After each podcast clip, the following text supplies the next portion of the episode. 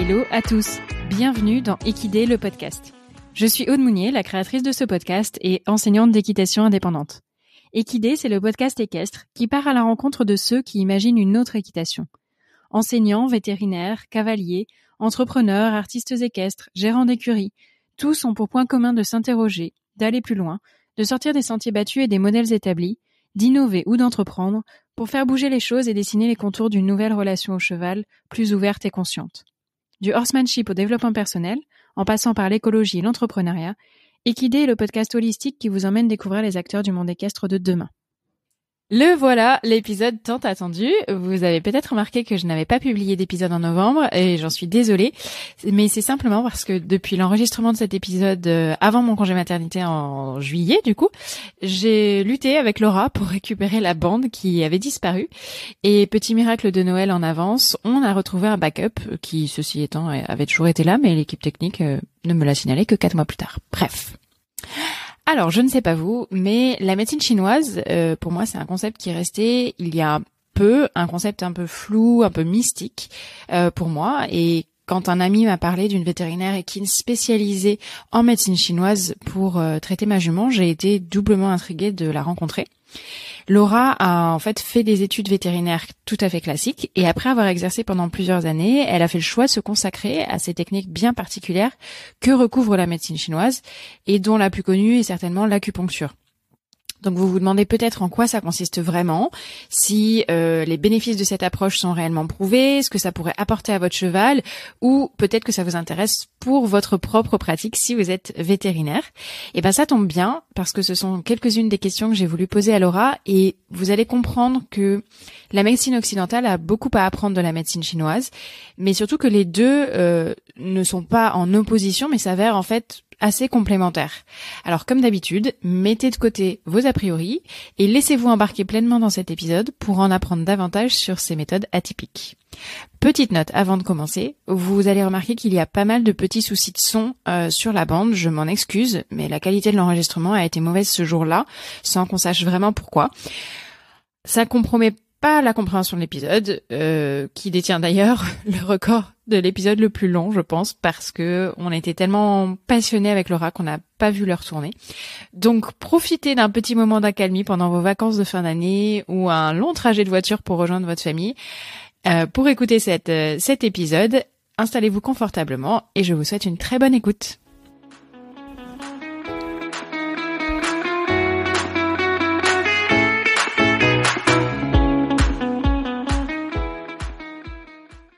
Salut Laura, bienvenue dans Equidé.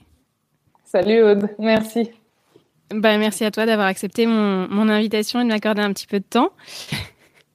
Alors du coup, je voulais commencer par te poser la question que je pose à tous mes invités. Est-ce que tu peux euh, nous raconter comment est née ta passion pour les chevaux? Oui, alors euh, ben, je pense que pour euh, comme pour plein de gens, euh, c'est quand j'étais petite, j'ai très vite accroché. J'avais une amie qui montait à cheval et du coup, je suis allée avec elle monter à cheval une première fois. J'avais environ 8 ans et de là, j'ai tout de suite accroché. Je me suis mise à monter à cheval régulièrement.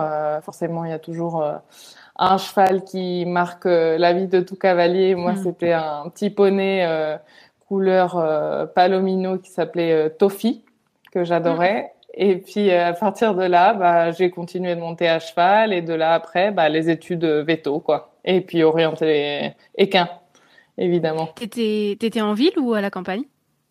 Euh, alors j'étais euh, en périphérie de ville et puis euh, c'est vrai qu'il y avait pas mal de de clubs équestres euh, dans mon coin et donc euh, j'ai facilement pu commencer à monter à cheval en fait. Ouais, d'accord. Du coup, ça t'est vite euh, venu comme une passion de là, enfin au point d'en faire, de vouloir en faire ton métier assez rapidement. Ah oui, oui, tout à fait. Bah, D'ailleurs, en classe, quand on demandait qu'est-ce qu'on veut faire dans la vie, bon, bah, il y a toujours une, un moment, je pense, à l'école où tout le monde veut faire veto. Euh, donc euh, moi j'étais dans l'eau, sauf que bah, au fur et à mesure des années, après il y a plein de gens qui changent de voie ou décident autre chose, et puis moi je suis restée dans mon dans mon truc, et puis euh, bah je suis allée au bout. C'était quoi qui t'attirait dans le dans ce métier-là? Parce qu'autour des chevaux, il y a potentiellement plein de, de métiers différents. Oui, alors c'est vrai que j'ai toujours, j'avais des animaux à l'époque aussi. Ben, que j'ai plus maintenant, mais ben, j'avais des, j'ai commencé par avoir un chat, et après, j'ai eu des chiens et du coup, on les emmenait au vétérinaire, chez le vétérinaire euh, pour les soins, etc. Et c'est vrai que j'aimais toujours aller chez le vétérinaire, voir ce qu'il faisait. Mmh. J'étais hyper intéressée par tout ce qu'il faisait.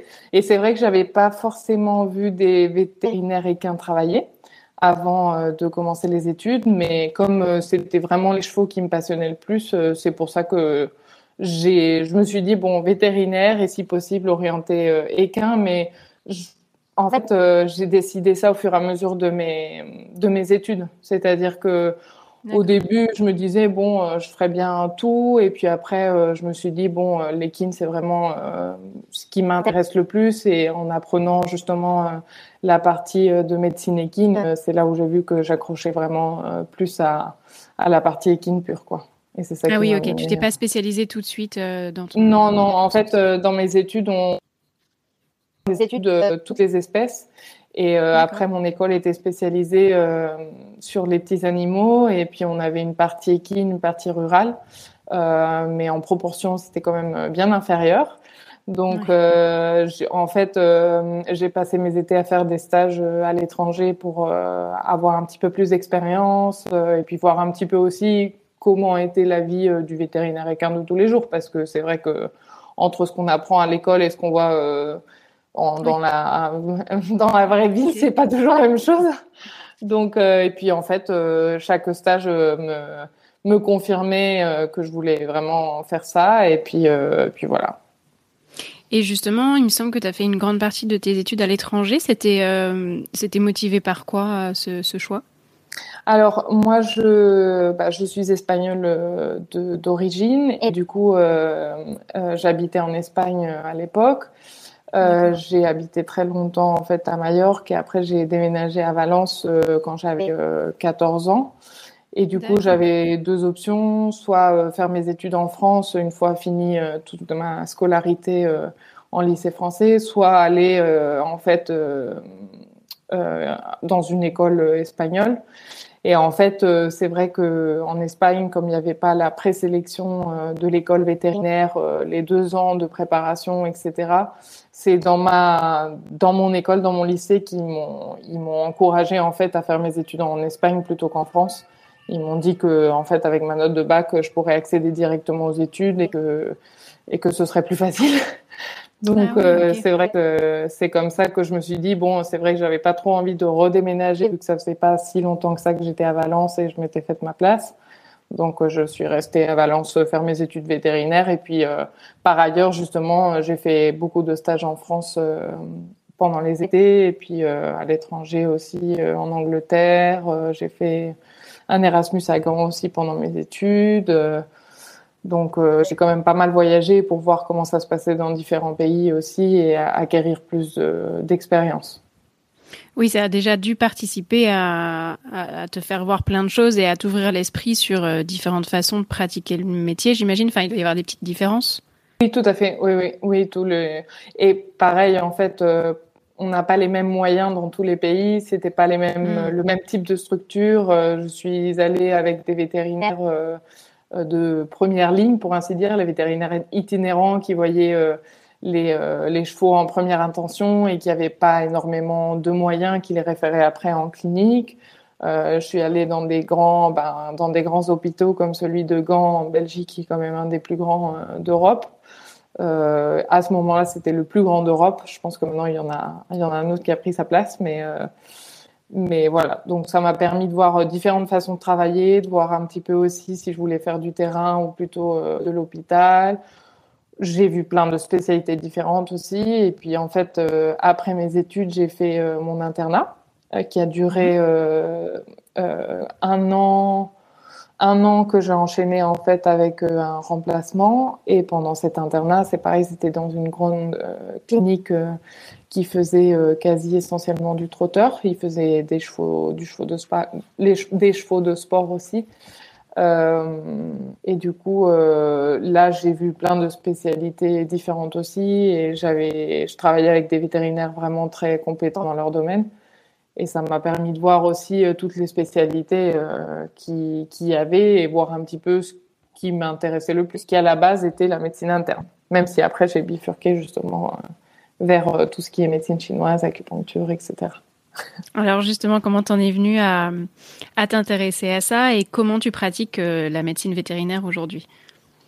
Alors, euh, en fait, justement, j'ai fini mon internat et euh, j'étais très contente de celui-ci, mais par contre, il y a eu des cas où j'étais un peu frustrée parce que je trouvais qu'on voilà que c'était un traitement plutôt palliatif et qu'on pouvait pas aller au fond du traitement, euh, notamment dans un cas d'un cheval qui avait euh, un cheval adulte qui avait une paralysie.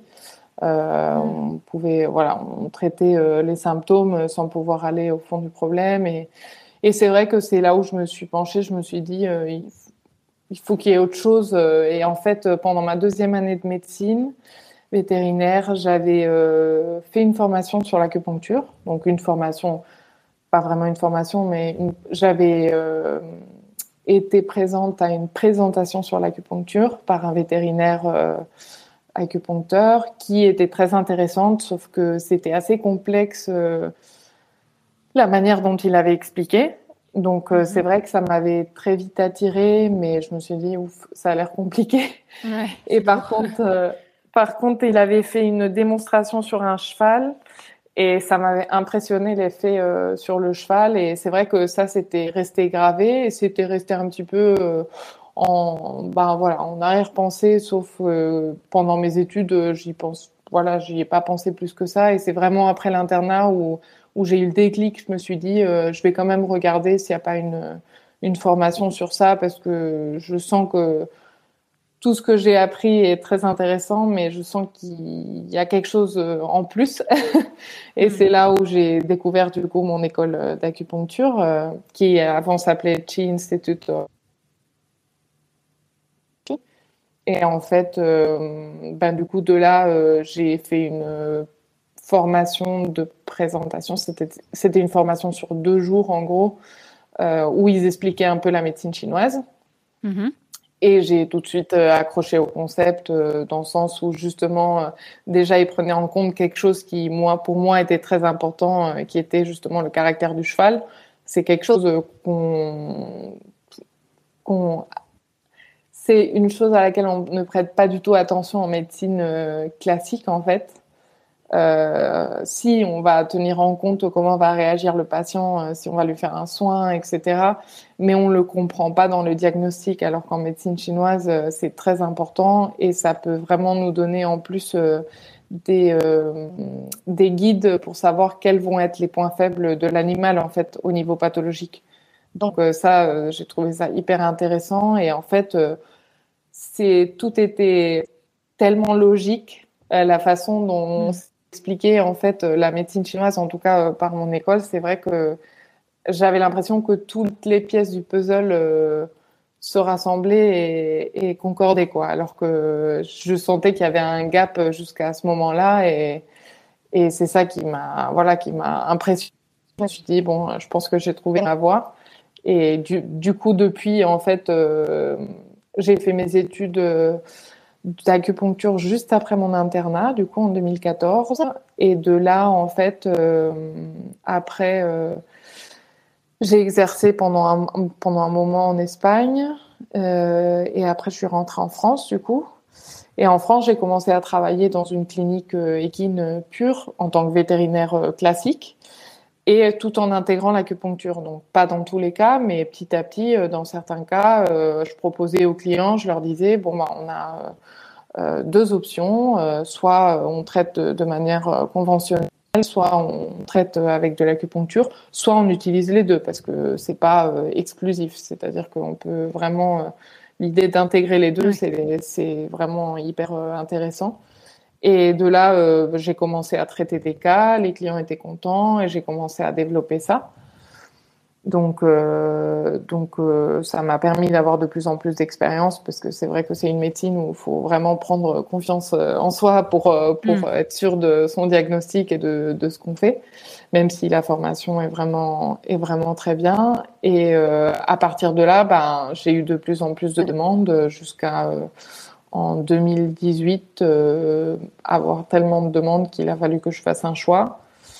je me suis dit, il y avait déjà plein de vétérinaires équins, mais pas beaucoup hmm. d'acupuncteurs équins. Donc, je me suis dit, bon, bah, je vais essayer de faire ça à plein temps et je vais voir si ça marche. Et bah, depuis, je fais plus que de la médecine chinoise. Donc, ouais, voilà. ça marche. Et en fait, du coup, euh, toi, tu es rentré par l'acupuncture dans la médecine chinoise, mais euh, ça comprend plusieurs branches, il me semble, la médecine chinoise. Est-ce que tu peux nous réexpliquer un petit peu, parce que je pense qu'on en entend tous parler et on voit plus ou moins les grands principes, mais euh, est-ce que tu peux nous réexpliquer un petit peu en quoi vraiment elle consiste et quelles sont les différentes branches justement de cette médecine? Oui, tout à fait. En fait, la plus connue, effectivement, c'est l'acupuncture en Occident, parce que c'est celle qui est, je pense, la plus parlante pour les occidentaux mm. euh, euh, et la, la plus euh, comment dire aussi attirante dans le sens où on se dit oh tiens il y a le cheval qui a des aiguilles ça fait toujours un peu d'effet mm. aux clients et aux, gens aux personnes en général mais en fait, oui, il y a cinq branches en médecine chinoise. Il y a l'acupuncture, il y a la phytothérapie chinoise, donc tout ce qui est traitement par les plantes médicinales. Euh, il y a la thérapie alimentaire. Euh, c'est euh, les Chinois croient que chaque aliment a un tropisme pour un organe de l'organisme et du coup qu'on peut traiter avec la nourriture. Et d'ailleurs, Hippocrate le disait, laissez l'aliment être votre seule médecine. Donc, mmh. c'est pas que les Chinois qui en parlaient. Et en fait, c'est très intéressant parce que en modifiant l'alimentation d'un animal, que ce soit euh, les chevaux ou les petits animaux, on peut arriver à traiter et prévenir des maladies. Donc c'est quand même euh, quelque chose qui est à portée de main de tout le monde euh, et qui n'est pas compliqué à faire. Donc c'est vraiment très intéressant. Après, il y a le tuina aussi. Euh, le tuina, en fait, euh, c'est, ça ressemble un peu au shiatsu euh, parce que je sais qu'il y a beaucoup de gens qui connaissent le shiatsu et pas le tuina, mm. mais c'est pas exactement pareil. En fait, on va stimuler des points d'acupuncture par acupressure, donc en faisant de la pression sur ces points d'acupuncture, mm-hmm. et on va travailler aussi sur les méridiens, en fait. Donc, que ce soit sur tout le méridien ou sur une partie du méridien. Et du coup, on va travailler en stimulation ou en sédation. Donc, stimulation, c'est pour activer le méridien. Sédation, c'est pour calmer le méridien. Justement, quand on a des problèmes d'excès en médecine chinoise, on va chercher à, sédater, entre guillemets, le corps, en fait, pour que justement, euh, ça se rééquilibre.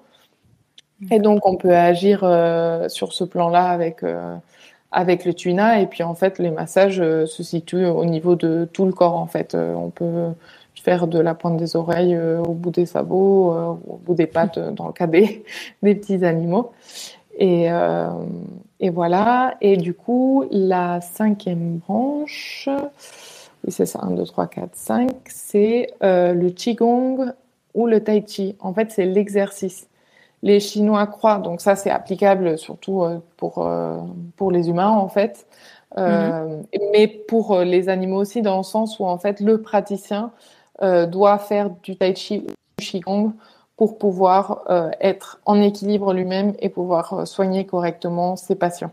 Et dans le cadre des chevaux, l'exercice est très important aussi. Donc, évidemment, on va pas demander au cheval de faire du qigong. Mais le cavalier, il peut en faire. Donc, donc ça peut être toujours bénéfique pour les deux, quoi, si le cavalier en fait. D'accord. Donc voilà. Et donc sur la base de ces cinq branches, en fait, euh, pour eux, dans leur euh, médecine, euh, l'alliance de ces cinq aspects, ces cinq branches-là, permet de rester en santé ou de traiter un problème de santé. Oui, alors en fait, les Chinois, ils sont pas dans le curatif, ils sont dans le préventif. Hmm. C'est-à-dire que la médecine chinoise, à la base, euh, est faite pour prévenir les maladies. Et d'ailleurs, euh, les médecins chinois, euh, historiquement, n'étaient pas payés si le patient tombait malade. C'est-à-dire que le, ah le, si, le, en fait, le travail du médecin chinois, c'est d'entretenir la santé de ses patients, pas de soigner les maladies. Et en fait, effectivement, s'ils ne sont pas si patientèle, il y avait des patients qui étaient euh, euh, malades, qui tombaient malades, bah, du coup, il n'était pas payé parce qu'il n'avait pas fait son travail. Ah ouais, c'est fou ça. Oui, comme... c'est quand même une grosse, grosse différence avec notre médecine à nous qui est, qui est en curatif. Ah oui, tout à fait. Oui, oui, rien à voir. En fait, c'est pour ça que. Et encore, là, on est dans le curatif dans le préventif, dans le cadre des vaccins, euh, tout ce qui est vermifugation, etc., c'est supposé être du, du préventif. Euh, mais de plus en plus, justement, je trouve qu'on est en train de tendre vers euh, le préventif et c'est une bonne chose. C'est-à-dire que moi, mm. généralement, euh, quand on m'appelle pour une consultation, c'est pour régler un problème dans un mm. premier temps. Et ce que j'explique à tous mes clients, c'est que, en fait, le but après, c'est de prévenir les problèmes. C'est-à-dire on part euh, d'un, dans un cadre curatif pour après faire du préventif et éviter euh, les problèmes pour plus tard, notamment ben, tout simplement chez les chevaux de sport, de, de sport par exemple, qui sont quand même euh, soumis à un stress et à, à une, une demande continue. Euh, pour euh, éviter que justement ils aient euh, des, des courbatures, qu'ils aient des problèmes digestifs, des problèmes hmm. respiratoires, etc. Ça aide vraiment beaucoup à les, à les justement à prévenir par la suite. Ok. Et donc du coup aujourd'hui, est-ce que tu arrives à allier les deux médecines ou est-ce que vraiment tu fais que de la médecine chinoise? Comment comment est ton approche? Alors, euh, moi maintenant, je fais plus que de la médecine chinoise, euh, mais par contre, euh, dans tous les cas, je demande tout ce qui a. En fait, la première consultation est assez longue parce que, en mm. fait, on, passe en revue tout l'historique du cheval, parce que tout ce qui s'est passé, tout ce qui s'est passé dans la vie du cheval a une importance pour le jour J. C'est-à-dire, il y a une chronologie d'événements qui fait que le cheval est dans cet état le jour de la consultation. Et donc, en fait, le but, ça va être de trouver la racine du problème parce que très souvent, on perd ça de vue, on, on a un symptôme, on traite le symptôme. Ça, c'est la façon de, de fonctionner en médecine euh, occidentale. Alors que là, en fait, oui, on voit déjà pas le symptôme pour lequel on nous appelle, mais l'ensemble des symptômes.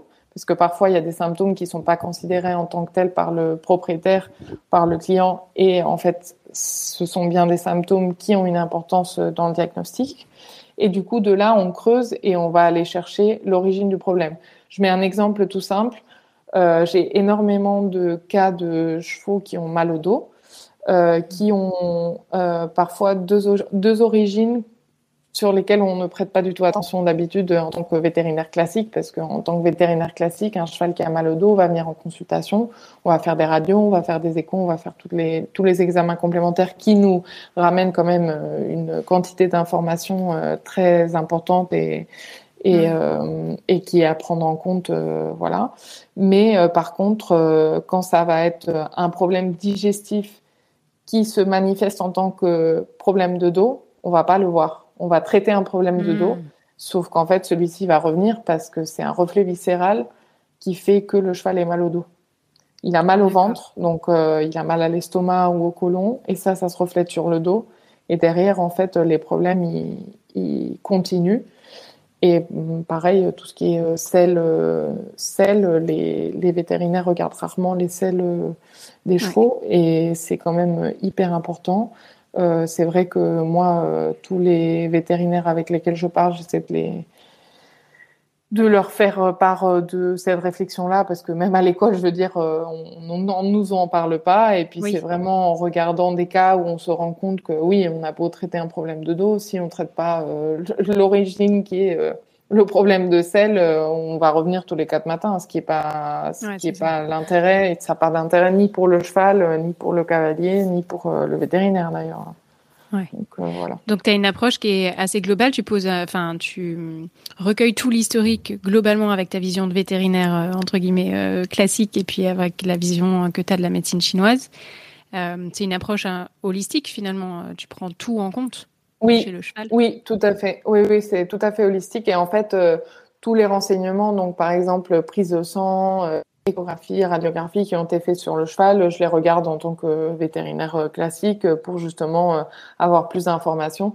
Et c'est vrai que c'est pour ça que c'est important d'avoir d'être vétérinaire pour pouvoir faire l'acupuncture, je trouve, et la médecine chinoise, parce que je trouve que ça donne encore plus d'informations. Euh, d'ailleurs, les shiatsu euh, ne sont pas vétérinaires pour la plupart.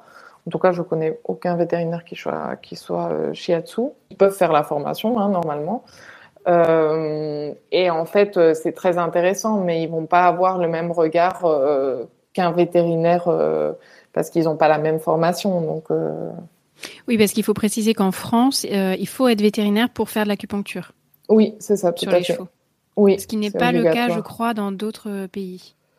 Alors, en Espagne, si, c'est le cas. dans les autres pays, aux États-Unis, c'est obligatoire aussi. Et ah, en Angleterre, je suis pas sûre. Il me semble que oui. Angleterre où j'avais un doute. Mais de plus en plus, en fait, euh, tous les pays sont en train de mettre cette obligation-là. Et euh, c'est vrai que, en fait, euh, autant shiatsu, c'est vrai que, et encore avec le shiatsu, il faut quand même être bien formé parce qu'on peut quand même, ça, ça agit bien aussi sur le cheval, donc il faut savoir ce qu'on fait. après, quand on est bien formé, il n'y a pas de raison, mais euh, en acupuncture, c'est vrai que comme on, met des aiguilles dans le corps du cheval, c'est considéré comme un acte euh, chirurgical. Et du coup, c'est pour ça que c'est du domaine euh, du vétérinaire. Et là, tu parles beaucoup du shiatsu. C'est pas du tout une branche de la médecine chinoise. C'est quoi une pratique en parallèle Oui, c'est ça. Oui, c'est une autre, c'est une autre pratique en fait qui est basée aussi sur la médecine chinoise, mais qui est pas ralliée à à tout ce qui est la médecine euh, chinoise euh, traditionnelle en fait. D'accord. Comme l'ostéopathie quelque chez chose, nous, voilà, c'est ça. Oui, c'est ça. Donc tu nous as un peu expliqué euh, euh, le début de séance où tu recueilles un maximum d'informations. Euh, Est-ce que tu peux ensuite nous décrire une séance type, même si j'imagine que voilà chaque cas est très différent, mais un peu le type de protocole que tu suis, comment tu procèdes dans une séance pour arriver à soit euh, traiter le problème, soit traiter en, en préventif un cheval? Alors, donc la première séance est un petit peu différente des séances de suivi. Donc, euh, dans la première séance, je fais donc l'anamnèse, c'est-à-dire euh, le recueil de l'historique du cheval. Euh, je demande quel est le motif de consultation aussi, parce que c'est pareil, même si on veut aller au fond du problème, le propriétaire vient avec une avec une attente. Donc, mm. sachant que déjà c'est une médecine qui est quand même particulière et que pas tout le monde connaît, il faut essayer de répondre à cette attente euh, pour pouvoir continuer de traiter le cheval, parce que si on traite à côté, euh, il va pas revenir. Donc euh, déjà il y a ça. Et en fait, après avoir posé toutes les questions, pendant que je pose les questions, en fait, j'observe le cheval déjà. Donc euh, ça, souvent, les, les propriétaires, euh, dès que j'arrive, euh, ils veulent mettre tout de suite le licol au cheval, alors que non, non, je leur dis non, non, vous inquiétez pas, on va juste discuter avant de, de lui mettre le licol. Et c'est vrai que pendant qu'on discute, j'observe le cheval dans son environnement. Donc généralement, on fait la séance au box.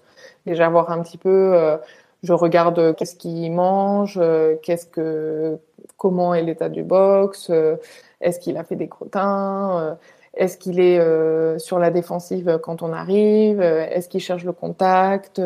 Est-ce qu'il est juste euh, apaisé? Je regarde vraiment beaucoup de choses et je regarde aussi l'interaction avec le propriétaire parce que ça mhm. me donne énormément d'informations. Et donc, euh, tout ça pendant que je pose les questions. Et donc après, je fais l'approche du cheval, donc déjà, j'essaie de voir un petit peu euh, quel est le caractère du cheval. Donc euh, j'ai déjà un peu d'informations avec l'observation euh, du début. Et en fonction de mon interaction avec le cheval, j'arrive à, à, le cerner à peu près. Après, je pose souvent des questions aux propriétaires pour savoir un petit peu quelle est sa relation avec les autres chevaux, avec la plupart des personnes, etc. et je commence l'examen. Donc l'examen, je le commence par l'examen du pouls qui est hyper important en médecine chinoise. En fait, euh, l'examen du pouls va me donner l'information concernant tous les organes. En fait, euh, le pouls se prend euh, sur six positions différentes. Donc, à la base de la jugulaire, donc c'est l'artère carotide qui est en dessous qu'on sent. Et du coup, on va prendre d'abord le côté gauche et après le côté droit. Et sur chaque côté, il y a trois positions. Donc, je mets trois doigts en même temps. Et de là, en fait, j'arrive à voir euh, l'état. Donc, chaque position correspond à un organe. Ah oui, d'accord. Euh, avec, euh, avec la palpation et la tonicité du pouls sur chaque doigt, je vois quel, quel organe est en excès, quel organe est en déficit. Et euh, si le cheval manque d'énergie ou pas, souvent quand on a un pouls faible, ça veut dire que le cheval manque d'énergie. Quand on a un pouls qui est très fort, ça veut dire que le cheval a un problème euh, aigu, souvent une inflammation, une infection. Euh, donc ça d'un côté. Après, je regarde la langue, qui pareil est un microsystème du corps, et donc il me donne énormément d'informations. Euh, Sa couleur je regarde... Oui, je regarde. Euh, c'est ça, tout à fait. Je regarde la couleur, je regarde si elle est gonflée ou pas, je regarde euh, la couleur, en plus, elle peut être différente sur différentes parties de la langue, parce que chaque partie de la langue correspond à un organe aussi. Les côtés, par exemple, c'est lié au foie. Donc, généralement, sur les chevaux que je traite, j'ai toujours un petit peu un déséquilibre du foie parce que c'est des chevaux qui vivent en boxe, donc pas dans un habitat naturel et ils ont toujours un petit peu de stress, même si on voit qu'ils sont euh, bien dans leur box, euh, il y a toujours euh, un petit, un petit engorgement de ce côté-là. Et puis sinon, bah, par exemple, quand elle est gonflée et plutôt pâle, ça veut dire qu'il y a, il y a des problèmes de, d'énergie. En fait, il y a un déficit au niveau de l'énergie. et comme en fait la langue est plus flasque, c'est pour ça que en fait on, elle, est, elle se gonfle en fait. Et chez les humains, euh, c'est assez caractéristique quand on regarde euh, sa langue euh, dans le miroir, on a des traces, les traces des dents. Donc sur les chevaux, ça, ça se voit pas, mais c'est quelque chose d'assez fréquent chez les chez les personnes. Donc je vous encourage à regarder la couleur de votre langue. Allez tous regarder dans le miroir. Voilà, quand il y a des blocages, elle va être plutôt couleur pourpre. Euh, parce que justement, quand on est stressé, on oxygène moins bien et du coup, comme le sang arrive moins sur la langue, il, il, a, il prend une couleur un peu euh, lavande pourpre en fait. C'est tout simplement lié à l'oxygénation en fait. Parce que quand on est stressé, on respire euh, de manière plus entrecoupée et puis on, voilà, le sang arrive moins bien sur tous les organes, dont la langue. Donc euh, voilà. Et sinon, parce que je, je parle beaucoup sur le reste de l'examen, il y a aussi la température corporelle, euh, il y a aussi qui va m'indiquer par exemple comment circule l'énergie au niveau du, du corps. Et euh, si justement euh, le cheval euh, a des problèmes, par exemple, quand ils ont moins d'énergie, le, en fait la température corporelle va être moins tempérée partout. C'est-à-dire par exemple, on peut avoir les, moins, les membres qui sont froids parce que tout se concentre sur le tronc, là où il y a les organes vitaux, en fait. Hmm, Donc ça, ça me donne énormément d'informations. Et sinon, en fait, je regarde euh, tout le reste, c'est-à-dire je regarde les muqueuses comme un vétérinaire classique, donc les muqueuses euh, orales, de l'œil, je regarde la sclère, donc le blanc de l'œil, je regarde aussi l'état du poil, donc s'ils ont beau poil, s'il est piqué, donc ça c'est des choses qu'on regarde aussi en tant que vétérinaire classique. Je regarde s'ils ont des pellicules ou pas. Ça, ça m'indique en fait l'état d'hydratation euh, des tissus. Et très souvent, euh, il y a beaucoup de chevaux qui ont des pellicules, euh, soit parce qu'ils ont une alimentation en fait trop trop riche et pas suffisamment hydratée. Donc un cheval qui va être à l'herbe, par exemple, il va avoir tendance à avoir moins de pellicules qu'un cheval qui mange que de la nourriture sèche. Et puis puis voilà. Sinon, ça c'est l'examen donc général. Et après, je fais ce qu'on appelle le scan. Donc, le scan consiste à passer un stylet sur tout le corps du cheval, qui peut être euh, de différentes matières. Moi, j'utilise un stylet métallique euh, parce que j'accroche plus à ça. Après, il y a d'autres vétérinaires euh, acupuncteurs qui utilisent un, un, bout de plastique ou une fiole ou un bout de tube. chacun fait à sa sauce. Et du coup, on teste d'abord en fait sur le haut de l'encolure du cheval pour voir la sensibilité du cheval. Et après, on va passer parce que évidemment tous les chevaux n'ont pas la même euh, sensibilité. Donc euh, si on passe euh, le, le, stylet avec la même pression sur tous les chevaux, on va avoir hmm. des faux positifs sur des chevaux très sensibles, par exemple. Ouais.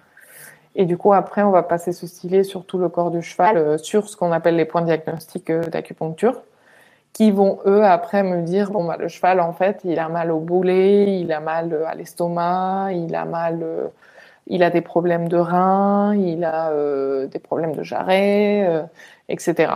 Et à partir de toute l'information recueillie pendant l'examen, donc euh, le pouls, la langue, la température, l'état des muqueuses, l'hydratation corporelle et le scan, et avec l'historique du cheval, je pose le diagnostic. Et généralement, j'arrive à retracer la chronologie des événements.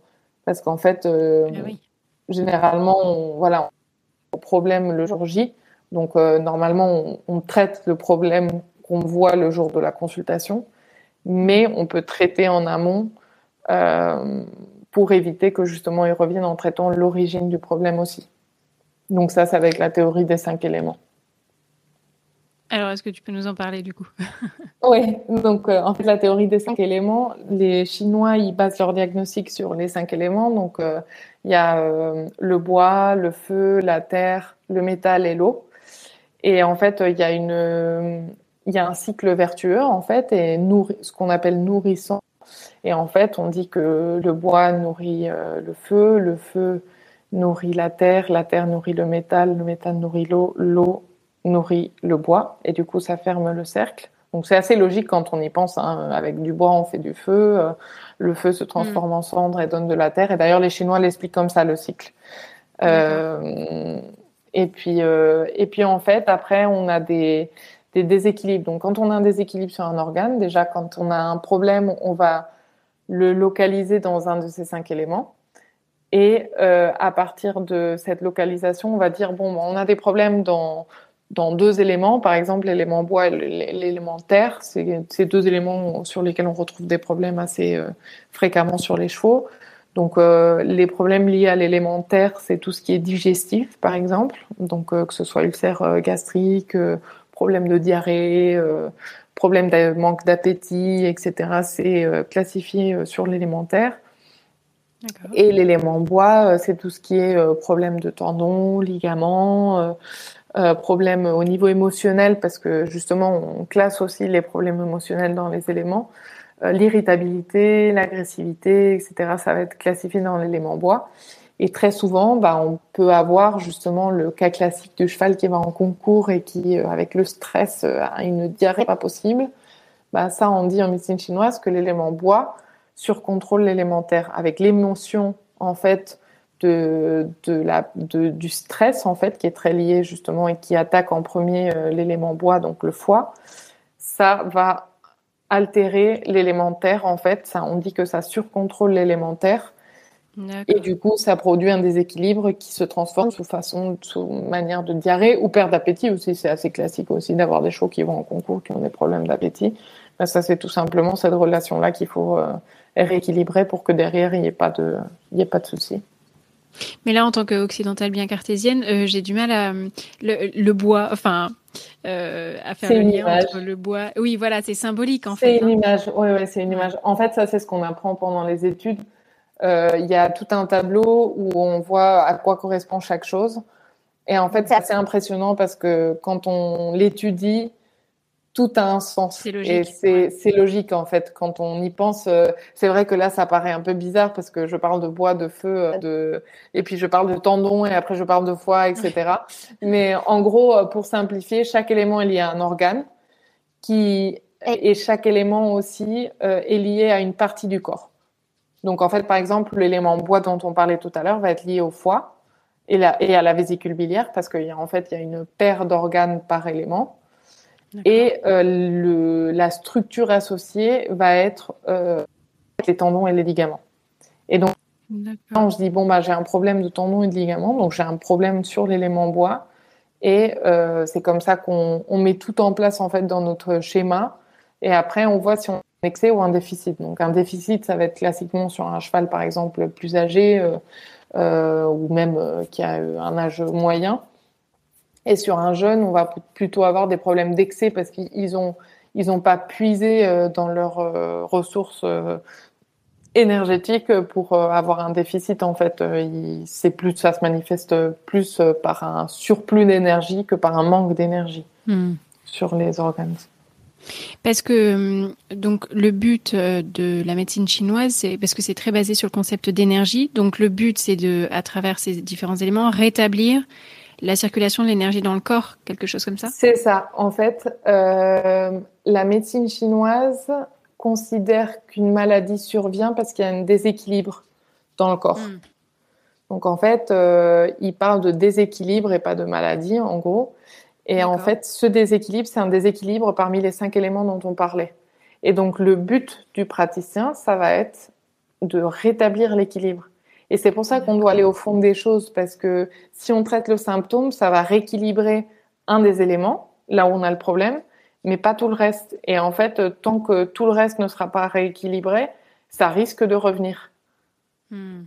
Donc euh, c'est et en fait euh, c'est le concept d'homéostasie en fait tout simplement. Hein. C'est un concept occidental l'homéostasie. C'est le fait que le corps euh, ait des fonctions physiologiques normales. Et donc les Chinois parlent d'équilibre parce que c'est un mot, c'est le mot qu'ils utilisent, mais en gros c'est c'est vraiment l'homéostasie dont ils parlent. Donc c'est pas totalement abstrait leur leur leur conception de la chose. c'est quand même entre guillemets prouvé euh, scientifiquement. Enfin, il y a des, il y a des bases euh, réelles euh, sur lesquelles ça s'appuie. Oui, tout à fait. En fait, les Chinois parlent de manière très imagée. Donc, hmm. d'où le bois, le feu, la terre, etc. Hmm. Donc, c'est vrai que moi, je trouve ça très, très juste et en fait, c'est facile à apprendre avec des images que en apprenant euh, d'une manière différente à l'occidental parce que selon les écoles, euh, il y a des écoles qui forment un peu à l'occidental et donc euh, ils disent bon bah pour tel problème je vais utiliser telle série de points de telle mmh. manière etc. Mais en fait quand on travaille de cette manière-là, on va beaucoup moins au fond des choses que quand on travaille avec la philosophie chinoise. Mais effectivement, là ça peut paraître un petit peu voilà comment dire mystique euh, vu la façon dont, j'en parle. Euh, quand on en parle à la chinoise, c'est un peu ce qui se passe, mais euh, tout est basé sur des études scientifiques, c'est-à-dire que en fait, les Chinois, ils ont développé la médecine chinoise il y a 5000 ans, donc c'est quand hmm. même très très vieux comme médecine. il faut dire qu'aujourd'hui on l'utilise encore, donc ça veut dire que ça marche. Oui. Et voilà. Sinon, on l'utiliserait plus. Mm, mm. Euh, et en fait, euh, ce qu'on cherche de plus en plus euh, maintenant, c'est de comment dire d'appuyer ce que ce qui a été prouvé avec l'expérience des années, de manière empirique en fait, avec des études scientifiques. Mm, Après, ce qui le rend compliqué, dans certains cas, c'est que c'est tellement individuel comme médecine que pour faire une étude, on essaie en fait de rendre les études le plus, euh, comment dire, euh, euh, objectif possible. Mais, on va déjà, on tient en compte, par exemple, le caractère du cheval. Donc, on, peut avoir la même pathologie sur deux chevaux qui n'ont pas le même caractère. Euh, et du coup, ça va déjà changer la donne du point de vue médecine mmh. chinoise euh, traditionnelle. Après, euh, effectivement, maintenant, par exemple, il y a plein d'études qui prouvent que l'acupuncture stimule la production de cellules souches. Ça, c'est des études qui ont été faites récemment, il y a quelques années. Mmh. Il y a des études qui prouvent l'effet sur, par exemple, tout ce qui est problème respiratoire, la régulation du système immunitaire. Donc pour tout ce qui est problème respiratoire, euh, il y a de l'asthme, euh, euh, qui est quand même un problème assez fréquent chez les chevaux. on en trouve de plus en plus qui prouvent l'effet sur justement les cellules inflammatoires, la réduction de l'inflammation, la réduction de la, la production de sécrétions au niveau des bronches, etc. Et on regarde un peu plus dans le détail, effectivement, mais peut-être pas, il y a peut-être pas des études sur tout encore, J'espère que ça viendra un jour et c'est mm. un peu le but. Et d'ailleurs, il y a l'association de médecine vétérinaire euh, traditionnelle chinoise mondiale qui, euh, qui d'ailleurs euh, a pour but de faire de plus en plus d'études pour que justement elle soit de plus en ah plus acceptée. Et c'est vrai que aujourd'hui, on a quand même plus de 35 000 références, si je ne me trompe pas. Quand on, on cherche sur PubMed, on trouve quand même énormément d'articles sur l'acupuncture. Donc, euh, pour ceux qui me disent euh, non, en fait, euh, j'y crois pas. Ouais. Parce que en fait, j'ai envie de leur dire, bah, si vous y croyez pas et que vous avez besoin d'une évidence scientifique, allez voir sur PubMed. Vous allez vous, allez vous amuser à lire parce que vous allez en trouver de l'évidence scientifique. Oui, c'est peut-être plus que ça reste encore en France quelque chose d'un peu ben, atypique, voilà, qui, qui, qui, paraît sortir un peu des chemins battus et du coup les gens remettent en doute, remettent en cause, pardon, le, le, le bien fondé et les potentiels résultats, quoi. Oui, tout à fait. Mais ça vient d'autant plus euh, parfois de la part de mes confrères vétérinaires. C'est pas forcément ah autant. En fait, euh, je trouve qu'il y a une ouverture plus importante sur les sur la clientèle de manière générale que sur euh, que sur les vétérinaires eux-mêmes, ce qui est dommage et c'est ce que je cherche aussi à faire c'est de parmi euh, mon cercle proche euh, de leur euh, montrer aussi que ça marche. D'ailleurs, j'ai travaillé pendant cinq ans avec une collègue avec qui voilà qui n'était pas spécialement très proche des médecines mm. complémentaires parce que j'aime pas dire alternatif en fait, c'est vraiment complémentaire mm. et à utiliser en intégration et euh, et bon, je lui avais dit, écoutez, euh, moi, mon but, euh, c'est de développer l'acupuncture, donc je ne sais pas ce que vous en pensez. Puis elle m'avait dit, ah, j'ai lu des articles comme quoi ça marche sur sur les problèmes de reproduction, etc. Et du coup, je me suis dit, bon, déjà, euh, il y, a, y, a, une petite porte qui est ouverte, mais elle accrochait pas plus que ça. Et en fait, quand elle a commencé à voir les résultats sur les chevaux que elle, elle traitait depuis des années, parce que moi, j'ai pris un petit peu la relève pour qu'elle, elle puisse faire un peu plus la reproduction, et moi, j'ai pris la relève de la médecine interne. Euh, là, elle m'a dit, euh, ben, c'est vrai que ça marche en fait. Mais il faut voir pour croire euh, dans le cas des vétérinaires, j'ai l'impression. Donc euh, en fait, euh, j'espère que bah, le, là, c'est vrai que j'essaie de consciencier de plus en plus les vétérinaires de mon entourage et puis de faire de plus en plus d'interventions pour justement que ce soit plus accepté. Et je pense que là, les mentalités sont en train de changer et que les vétérinaires cherchent à faire plus et qui voient aussi les limites de la médecine occidentale et qui se penche de plus en plus vers ce type de médecine-là. Donc c'est vraiment chouette et je pense que dans les années à venir, c'est quelque chose qui va vraiment se développer. Euh, en tout cas, je l'espère parce que pour le bien de nos animaux, c'est vraiment, euh, vraiment super, quoi. Ouais, ça demande un effort, j'imagine, pour eux de sortir d'un modèle en fait de cette médecine occidentale et puis qui est transmis, j'imagine, dans les dans les parcours d'études très euh, cartésien, très scientifique.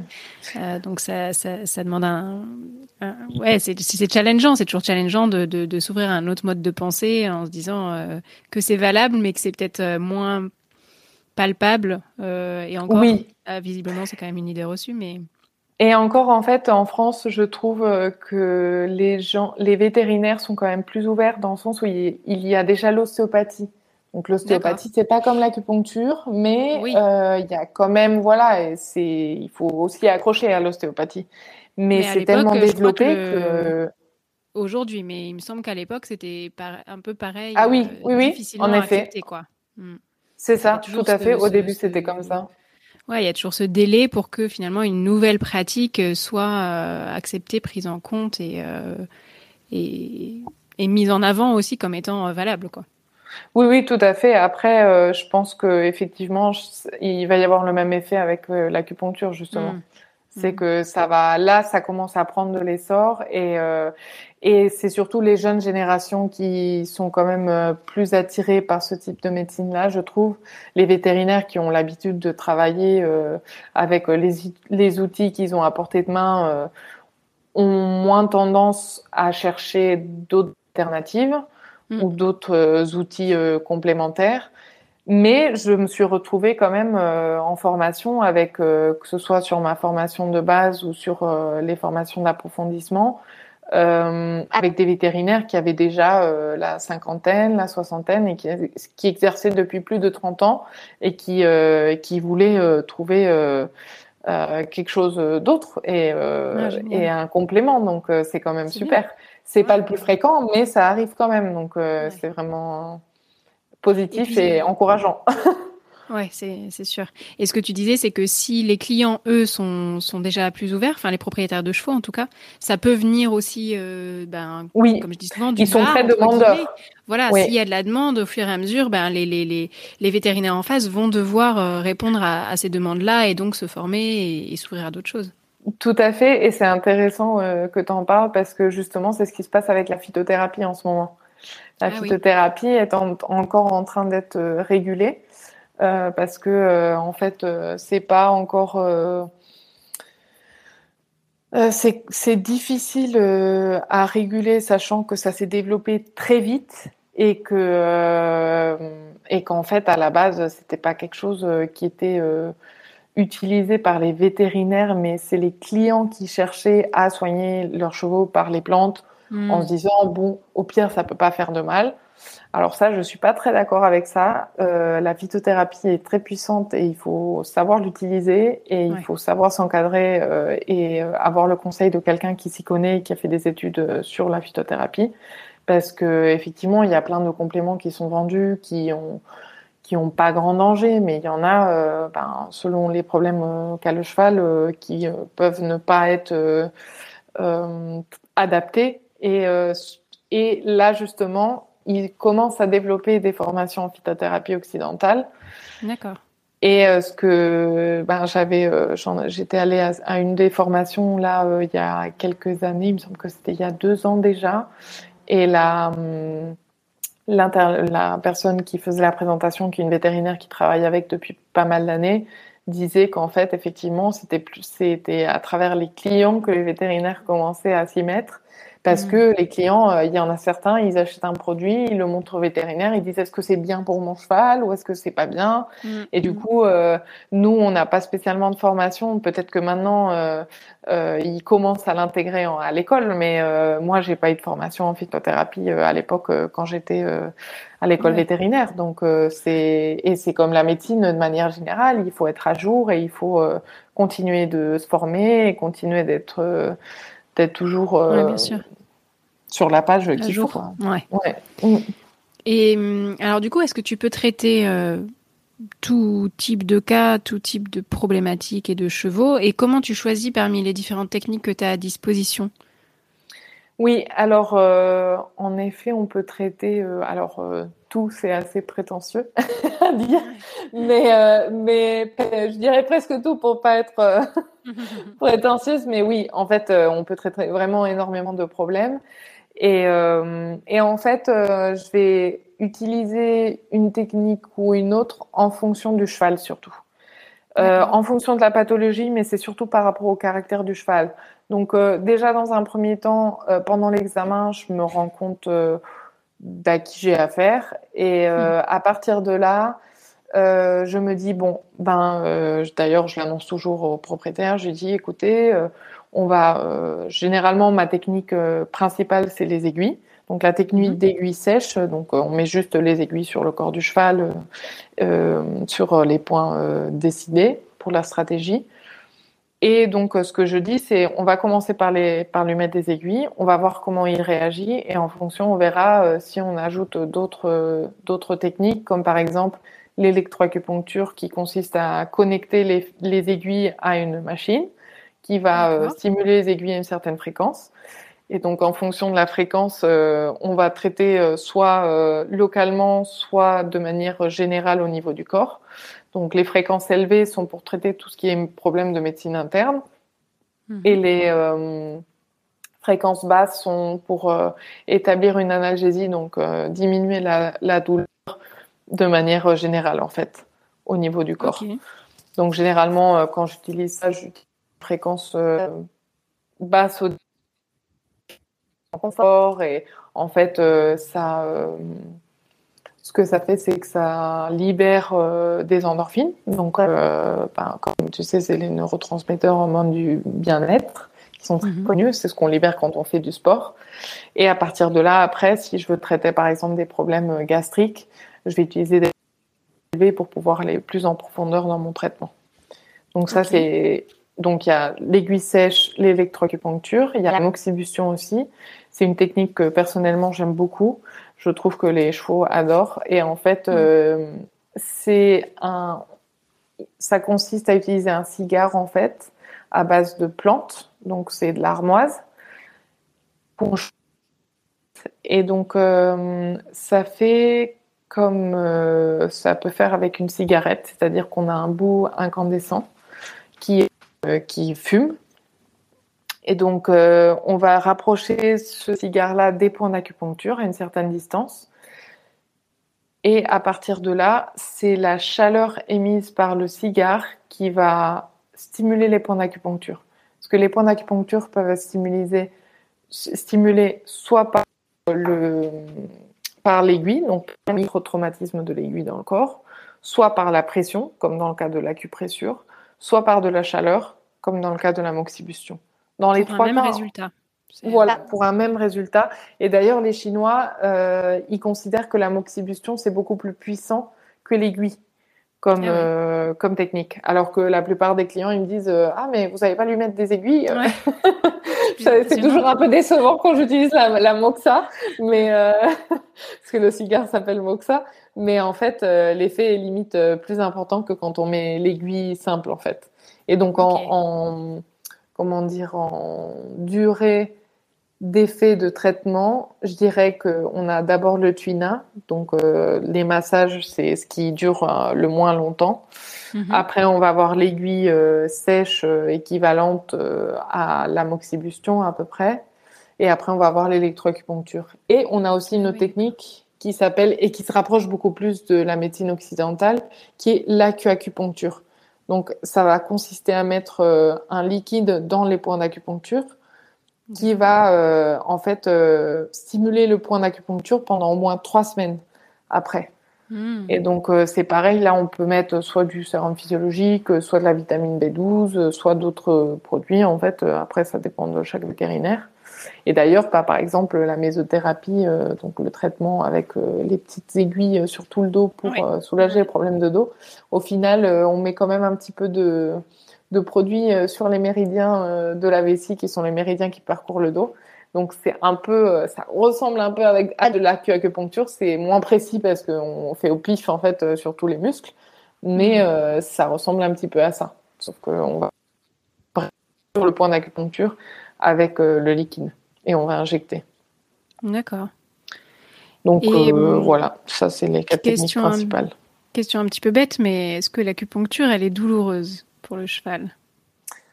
Alors c'est une question qu'on pose souvent. Elle n'est pas douloureuse si on ne met pas d'aiguille. Elle n'est pas douloureuse si on ne met pas d'aiguille sur les contractures. C'est-à-dire. En fait, ce que va sentir le cheval quand on met l'aiguille, c'est comme une piqûre de moustique. C'est vraiment très léger. Comme euh, d'ailleurs, moi j'utilise des aiguilles assez fines. Ça, ça dépend du praticien aussi. Euh, mais je préfère mettre des aiguilles plus fines pour que le cheval soit plus confortable au niveau, au moment de la, ben, de l'insertion des aiguilles. Et en fait, une fois on la peau et on introduit l'aiguille de manière plus profonde parce que les aiguilles peuvent aller jusqu'à 5 cm de profondeur selon la hmm. localisation dans le corps.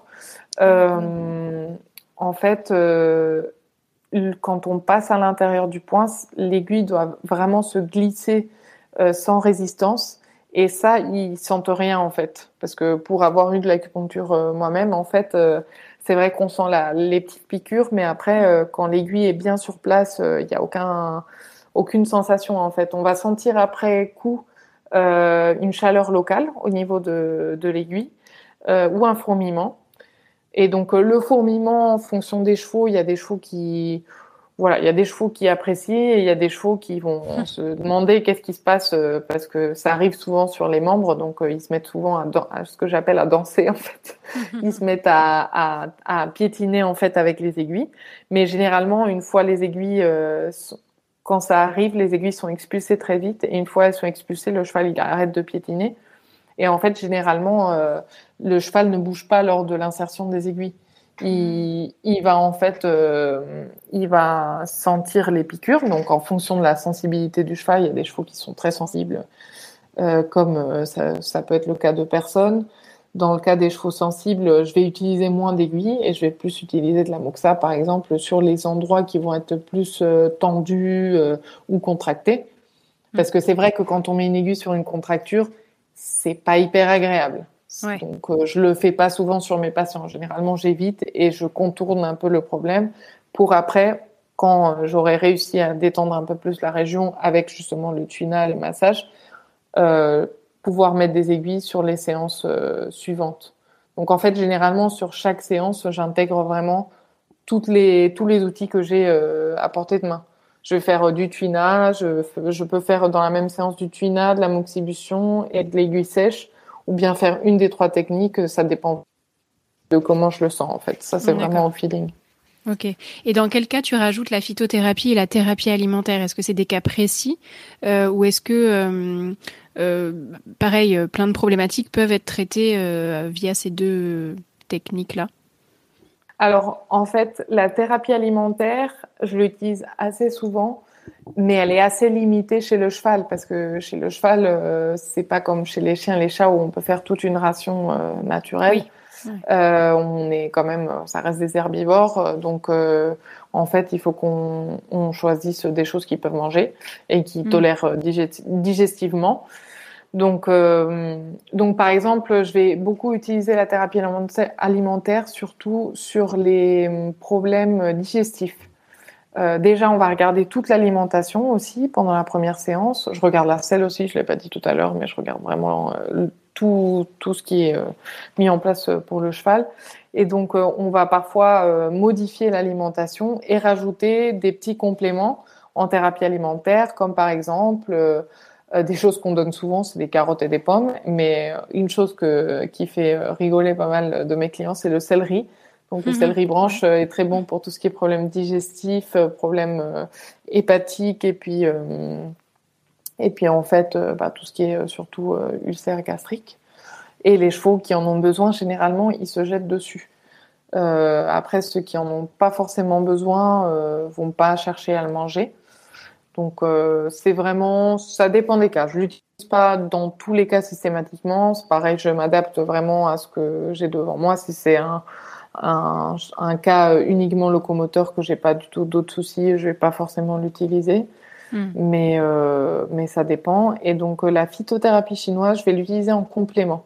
Donc, en fait, ce qui est rigolo, c'est que en Chine, euh, les gens se soignent. Donc, l'acupuncteur vient en prévention, comme je disais tout à l'heure.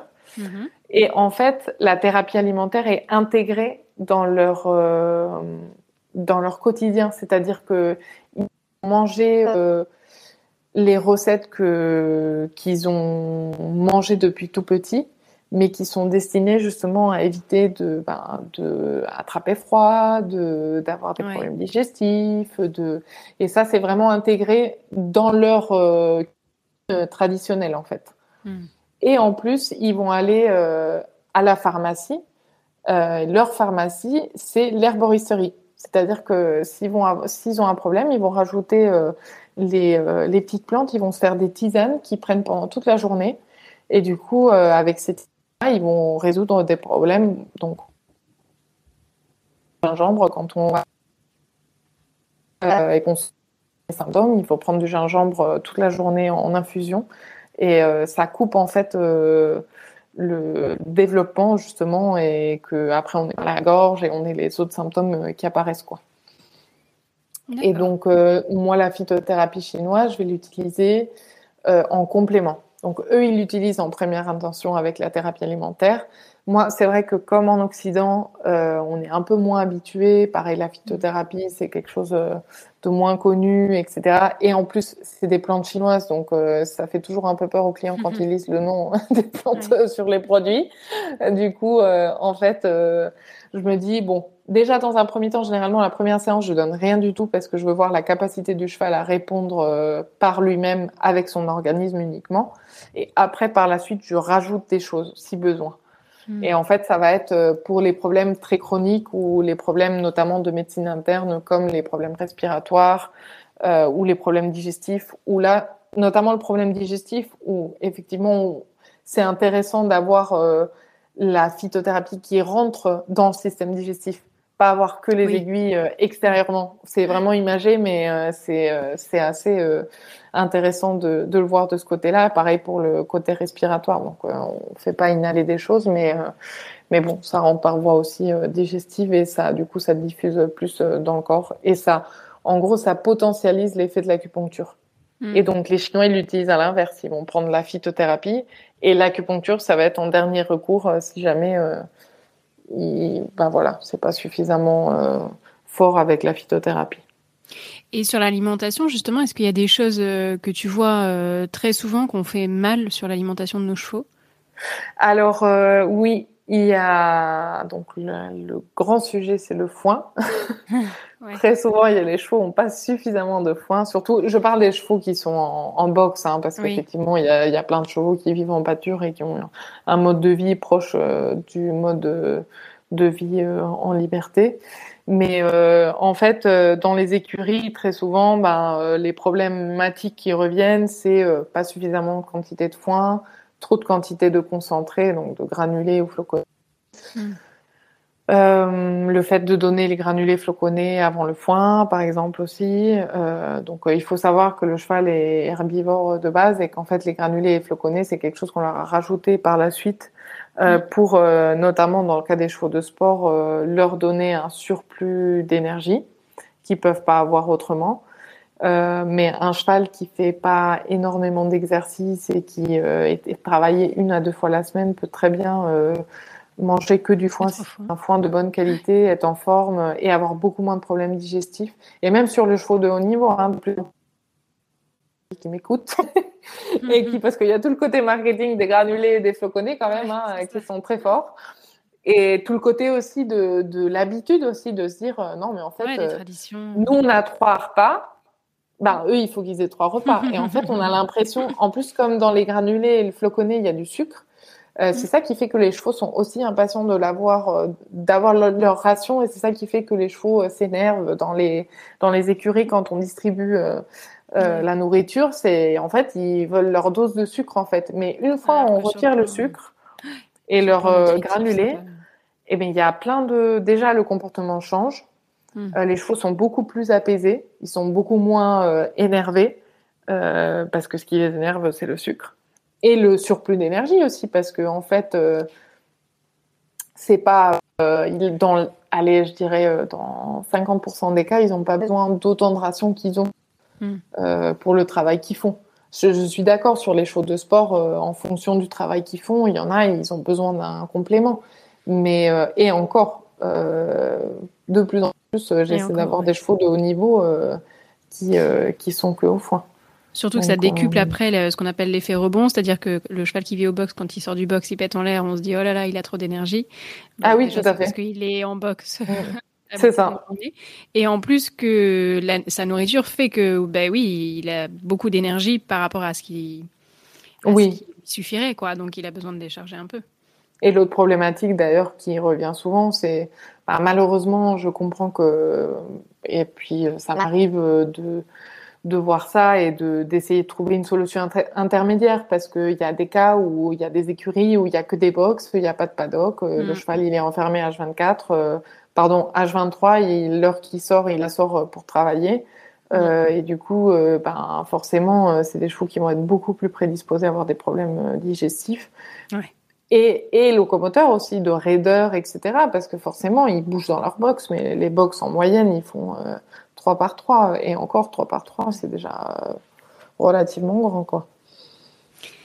Est-ce que tu pourrais nous parler un petit peu de, de je sais pas, un ou deux cas euh, euh, qui t'ont rendu fier, enfin voilà, des, des, des, résultats que tu as eu euh, justement en appliquant euh, ces techniques-là depuis que tu exerces et qui t'ont permis de ben, peut-être traiter une problématique ou à l'inverse prévenir prévenir une, un problème de santé sur un cheval de manière de manière assez flagrante, enfin avec des bons résultats.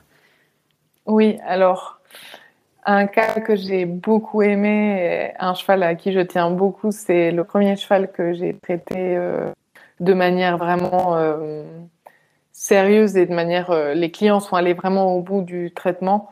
C'est un cheval qui s'appelle City. c'est en fait c'est un cheval de voltige qui euh, faisait 1m86 au garrot. Donc euh, le nom, euh, on pense que c'est un petit cheval avec le nom, mais non, c'était un, très grand cheval.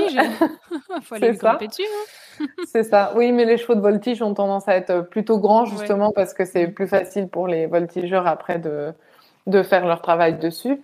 Et en fait, ce cheval-là appartient donc à des clients qui sont devenus amis. Et en fait, ils sont venus pour une problématique de boiterie. On a fait un examen locomoteur classique pour voir d'où venait le problème. Et en fait, on s'est rendu compte que le problème venait du dos.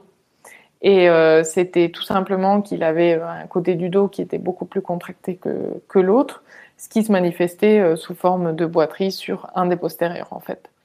Et il y avait une problématique comme quoi les voltigeurs, euh, notamment son voltigeur euh, principal, euh, dès qu'il atterrissait sur le dos du cheval, le cheval se mettait un peu à, à se fâcher, à ruer, etc.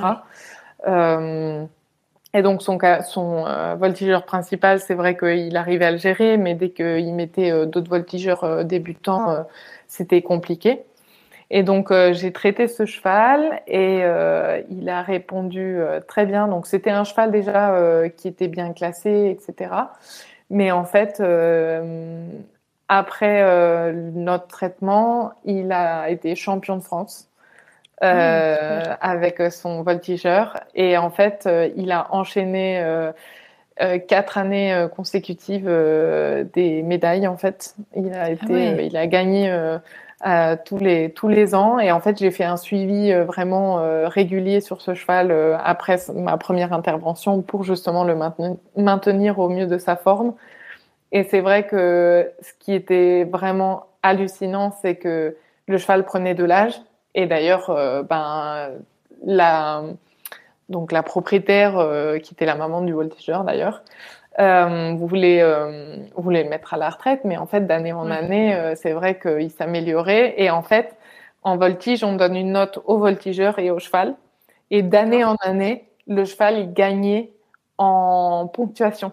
Ah C'est-à-dire que le cheval il s'est amélioré d'année en année. Donc c'était c'était génial quoi. C'est c'est on a réussi vraiment à même aller au-delà de ce qu'on pensait avec lui.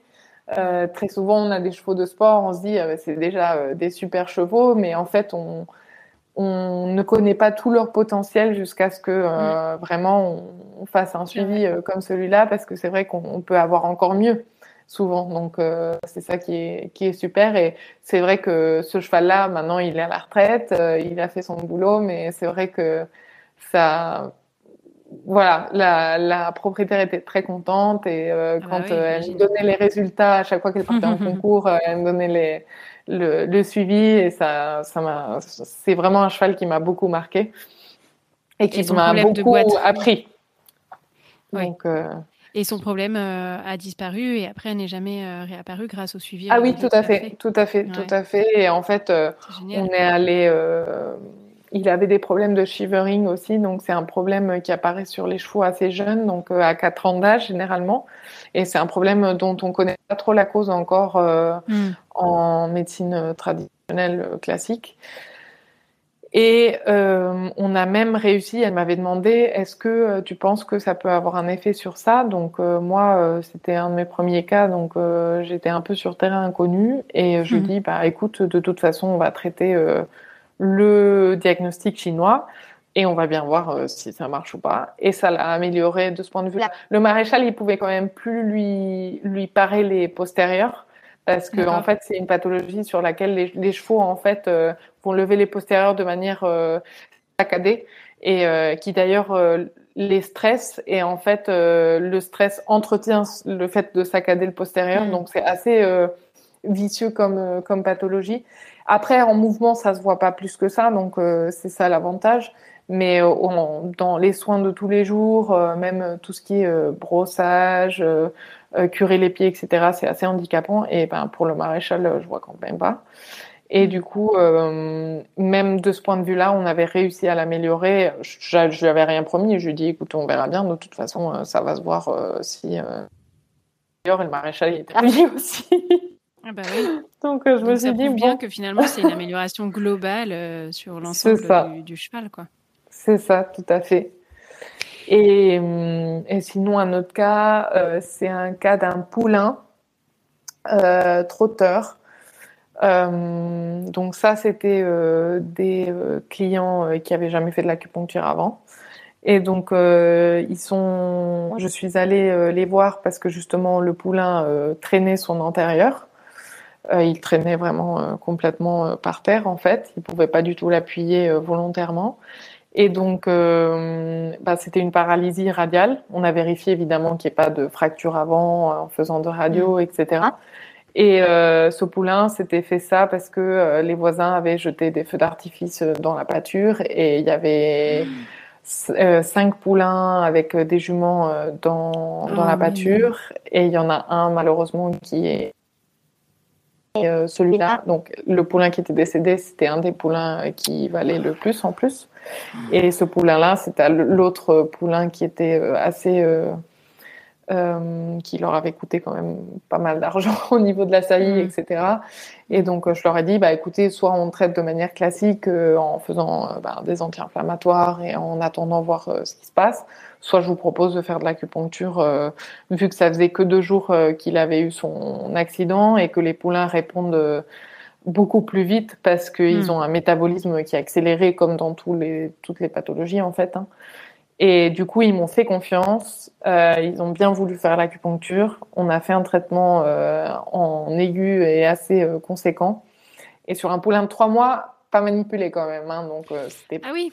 Pas évident. Mais c'est risqué ton métier, certainement. Mais j'avais euh, j'avais j'avais une équipe extraordinaire à la clinique qui m'avait aidé à pouvoir faire le traitement, qu'il tenait, etc. Ok.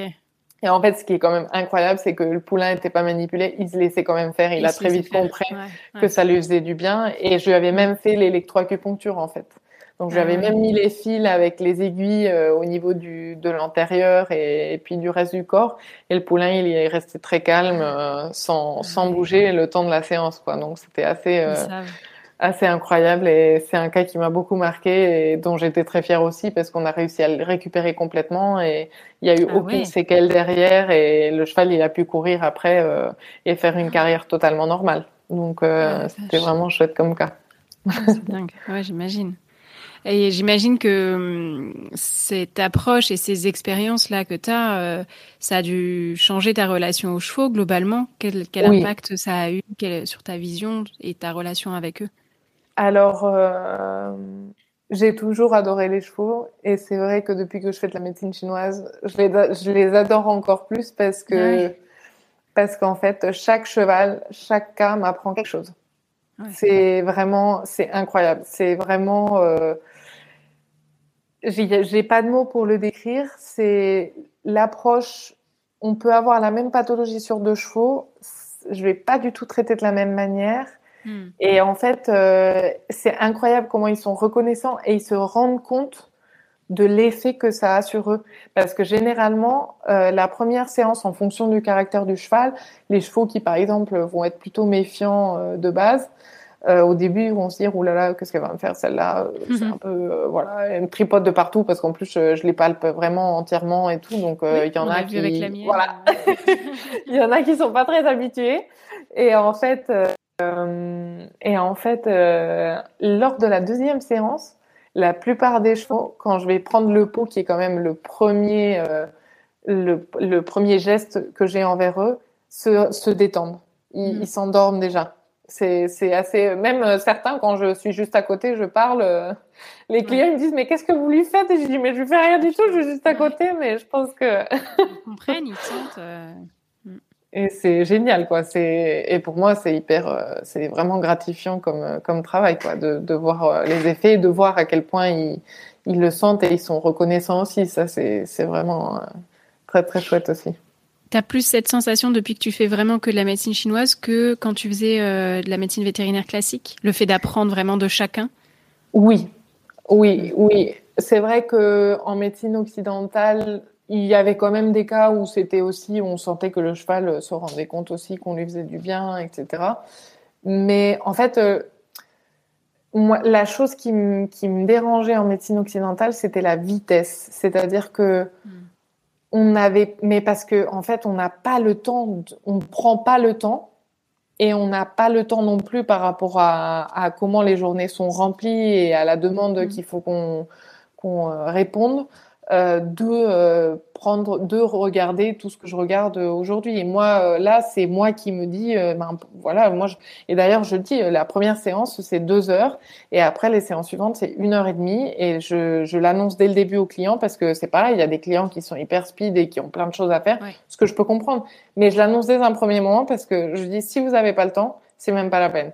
Parce que moi, j'ai besoin de prendre le temps avec le cheval pour voir, pour le sentir, pour pour vraiment. Euh, et on n'observe pas du tout la même chose en, en 10 minutes de consultation, qui est la, qui est la durée euh, moyenne euh, de visite annuelle d'un vaccin, qu'en une heure et demie ou en deux heures d'observer le cheval. Donc, mmh. c'est aussi ça, je pense, qui influe énormément. Après, voilà, c'est je veux dire, la médecine, heureusement que la médecine occidentale est là et heureusement qu'on a tous les outils qu'on a. Et d'ailleurs, c'est-à-dire, euh, il y a plein de clients, euh, ils me disent Ah oui, vous pensez qu'il a de l'arthrose là, etc. Je dis Mais attendez, moi, j'ai pas de rayon X dans les yeux, hein, il faut faire une radio. je dis Moi, je pense que peut-être c'est possible avec la douleur que je sens à tel point, c'est pas impossible qu'il y ait quelque chose en dessous. Euh, de structurel, etc. Mais c'est vraiment important de tout faire, c'est-à-dire quand on a la possibilité de faire de l'imagerie, faisons de l'imagerie. On va avoir encore plus d'informations. Plus on a d'informations, mieux ça va être pour le diagnostic et pour euh, avoir un, traitement euh, efficace derrière, quoi. Oui, il faut pas complètement boycotter non plus la médecine non, faut pas. classique. Hein. C'est une alliance en fait entre entre différentes pratiques. C'est ça. Et puis euh, bon, j'ai le cas de certains clients qui sont très anti-médicaments. Je dis mais écoutez, les médicaments, c'est on est bien content de les avoir. Mm. Euh, quand même parce que bah, il y a certains cas, euh, les médicaments, ça agit quand même très vite. Euh, la médecine chinoise agit vite dans la plupart des cas, mais souvent, c'est ce que je dis quand j'ai un cheval qui est emphysémateux depuis six ans. Euh, c'est pas en une séance que le cheval va se mettre à respirer normalement. Je veux dire, faut pas non plus, voilà, faut pas attendre des miracles non plus parce que ça reste quelque chose de, de voilà ça reste une médecine très puissante, mais qui a besoin de temps parce qu'on va vraiment aller au fond du problème. Donc, euh, il faut enlever couche par couche comme si c'était un oignon. D'où le fait qu'aussi souvent, minimum, je vois le cheval deux fois parce qu'il faut que, je vois aussi entre la première séance, déjà la fin de la séance, j'arrive à voir l'effet euh, de ma séance. Et après, dans les jours qui suivent, euh, le corps continue de travailler. Donc, euh, d'où l'intérêt de les revoir généralement au bout de deux à quatre semaines après la première séance, en fonction des soucis euh, et du motif de consultation, pour voir l'évolution du cheval et la réponse du corps et comment il se maintient dans le temps aussi. Ouais. Donc, et j'ai oublié de te demander tout à l'heure, il y a des cas que tu, tu, refuses de traiter ou en tout cas que tu renvoies complètement vers la, la médecine vétérinaire classique? Alors, euh, pour tout ce qui est, par exemple, problème tumoral, euh, ça dépend. C'est-à-dire, par exemple, tout ce qui est sarcoïde très très avancé, euh, je, dirais ben, le cheval qui a un ou plusieurs sarcoïdes de la taille d'un point, euh, voilà, faut pas attendre que avec l'acupuncture et la médecine chinoise, on réduise la chose très vite.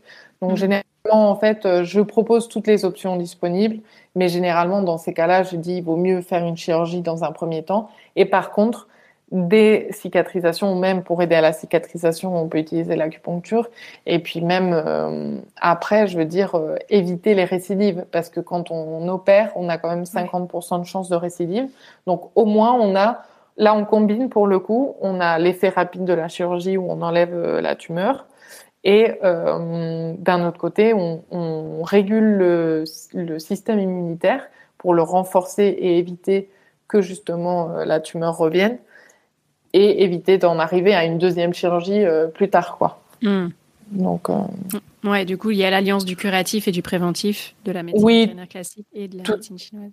Tout à fait pour euh, tout ce qui est et parfois ça m'arrive aussi de référer certains cas pour complément de d'examen pour des examens complémentaires, c'est-à-dire euh, un cheval qui est euh, euh, qui a des problèmes d'asthme, souvent, si jamais, s'il a jamais eu de lavage broncho-alvéolaire qui permet justement de diagnostiquer le problème d'asthme équin, parfois je vais leur demander quand même un broncho-alvéolaire pour la sévérité, même si on a le côté auscultation, on a plein d'informations autrement. mais ça m'arrive plus d'une fois, ou de, ou de voir un cheval, bon, endroit, il y a peut-être quelque chose en dessous, il faudrait faire une, une radiographie. Et en fait, chaque cheval que je vois a déjà son vétérinaire traitant, donc en fait, je le réfère vers son vétérinaire traitant. Et je lui dis, écoutez, moi, je vous conseille de faire ça, je vous conseille d'en parler avec lui. Et le but pour moi, c'est d'avoir une euh, communication avec tous les, les personnes euh, et le l'équipe médicale du cheval, c'est-à-dire euh, les vétérinaires, ça dépend. Il y en a qui sont plus ou moins ouverts. Après, généralement, quand ils sont, savent que je suis vétérinaire, ils sont quand même au moins ouverts à la discussion, même si euh, il y a un peu de tout. euh, les ostéopathes sont très contents, par contre, de, d'avoir des échanges parce que souvent ils ont déjà un peu une base. Euh, ils, ils l'étudient brièvement euh, dans leurs études pour savoir en quoi ça consiste au moins, donc ils connaissent un peu les principes et ça leur parle un peu plus, j'ai l'impression. Et c'est vrai que dans certains cas, allez, j'ai quelques chevaux où j'arrive à avoir une communication entre le vétérinaire, le maréchal l'ostéopathe et moi. Et si un masseur, le masseur. C'est pas le truc le plus fréquent, euh, mais c'est c'est et c'est vraiment incroyable. Dans dans dans le cas de ces chevaux-là, on on est tous en, en symbiose et c'est génial quoi. C'est là où on a les meilleurs résultats. Les meilleurs résultats viennent avec la combinaison de tout ce qu'on a apporté de main. Plus on a d'outils, plus les effets vont être euh, vont être meilleurs en fait. Et justement, tu parlais euh, de la formation des vétérinaires euh, au début. Euh, est-ce que tu penses que justement enseigner de cette façon-là, en, présentant tous ces outils, et puis qu'après un, vétérinaire sache aller piocher ce dont il a besoin, c'est ce qui devrait être fait dans les études vétérinaires en France ou en tout cas occidentales Oui, en fait, je pense déjà en Espagne, c'est en train d'être fait, c'est-à-dire la directrice de l'école d'Espagne euh, intervient et d'ailleurs euh, elle passe des consultations à l'université. Euh, à l'université à Madrid. Et en fait, ce qui est génial, c'est que du coup, les étudiants peuvent au moins voir la discipline déjà pendant leurs études.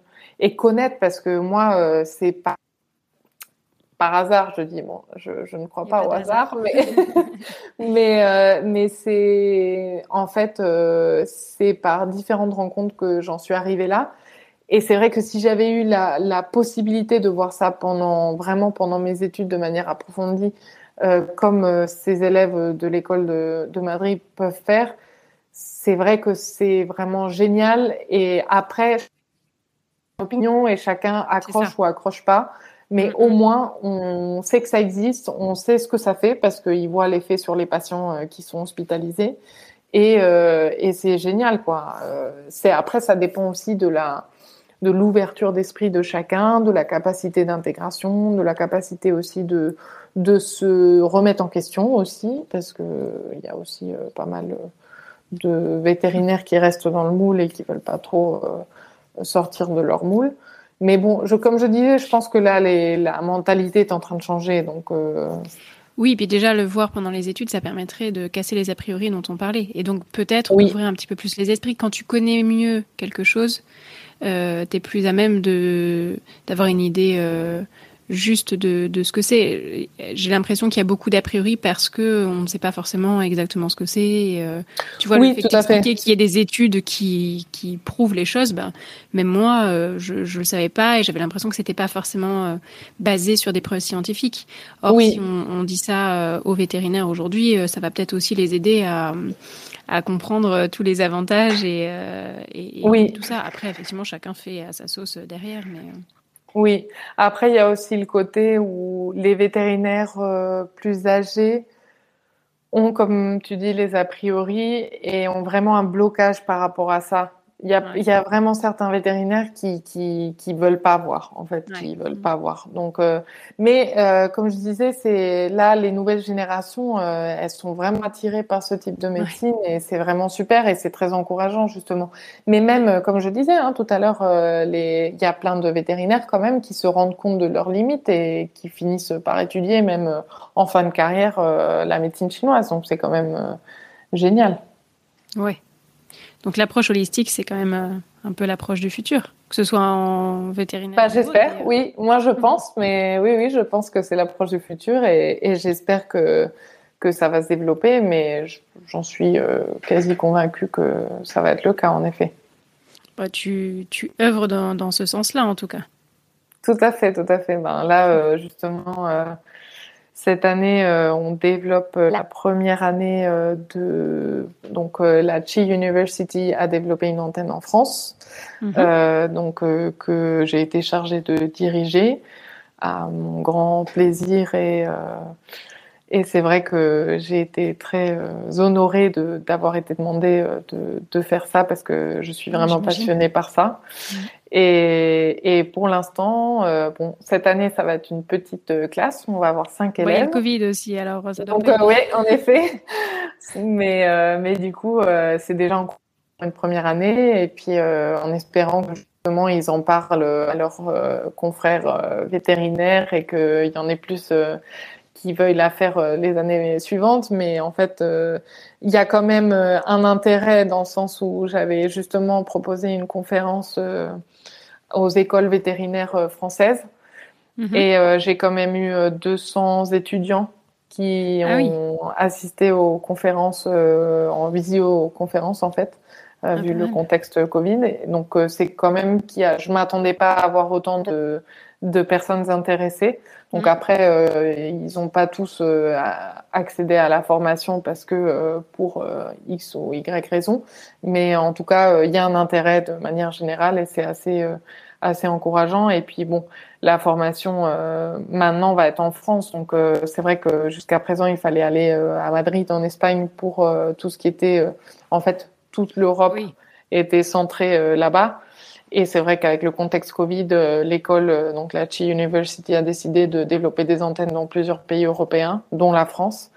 Et c'est ce que je dis à mes clients. Je dis, j'espère que bientôt, euh, je pourrai euh, vous référer vers euh, un vétérinaire selon votre localisation, parce que c'est vrai que parfois j'ai des demandes de l'autre bout de la France et et j'ai pas trop de confrères à qui référer les cas et, et c'est dommage parce qu'il y a quand même, c'est ce qu'on disait tout à l'heure, il y a une demande donc c'est que c'est qu'il faut que ça se développe. Carrément carrément. Mais au moins, tu sèmes des petites graines. Euh, il y a 200 personnes ça. qui visio. Euh, bon, tu sais pas, peut-être que dans un an, deux ans, trois ans, cinq ans, euh, oui, c'est des personnes qui s'y intéresseront de plus près. Donc, je pense que c'est c'est l'essentiel. Et comment toi, à titre personnel, tu vois plus globalement le monde équestre de demain? Alors, ce que je suis en train de me rendre compte au fur et à mesure des années, surtout cette dernière année, je pense que le contexte Covid a quand même fait un peu a, eu un impact quand même sur ça, c'est que les gens ils se soucient de plus en plus du bien-être de leurs chevaux. Euh, ça fait quand même plusieurs années hein, que les gens euh, font quand même plus attention. Euh, de manière générale, quasi tous les patients que je suis ont déjà un ostéopathe, en plus de leur vétérinaire. est-ce que c'est pas biaisé? Parce que tu dois avoir une clientèle qui est déjà ouverte sur ces sujets-là Oui, peut-être aussi, peut-être. Oui, tu as raison. C'est vrai que à penser, mais de manière générale, quand même, dans quasi toutes les écuries, il y a déjà au moins un ostéopathe ou ils connaissent au moins euh, l'ostéopathie.